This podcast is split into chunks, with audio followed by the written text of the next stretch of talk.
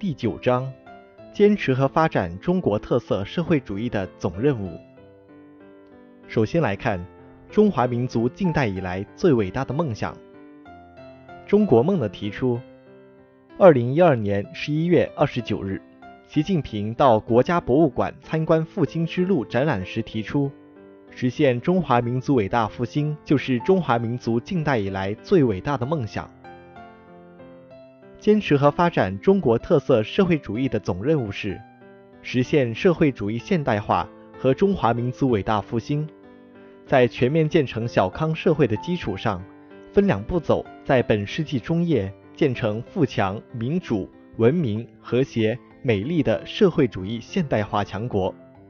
中国梦是中华民族伟大复兴的形象表达。下面来看中国梦的科学内涵。中国梦的本质是国家富强、民族振兴、人民幸福。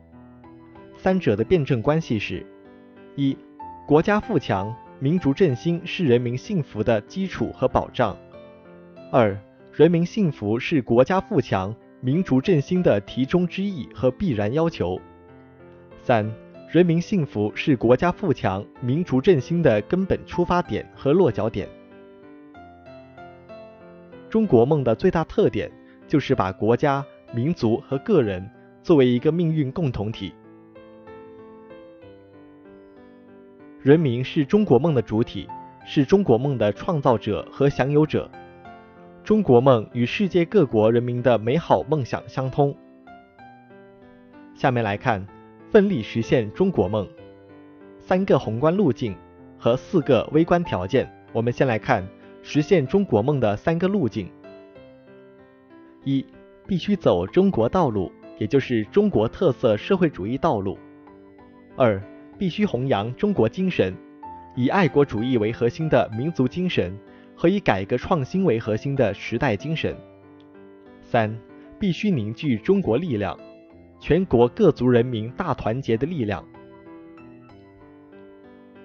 下面来看四个条件：一、实现中华民族伟大复兴，需要海内外中华儿女紧密团结，一心奋斗；二、实干才能梦想成真；三、实现中国梦任重而道远，需要锲而不舍、持而不息的艰苦努力；四、实现中国梦需要和平。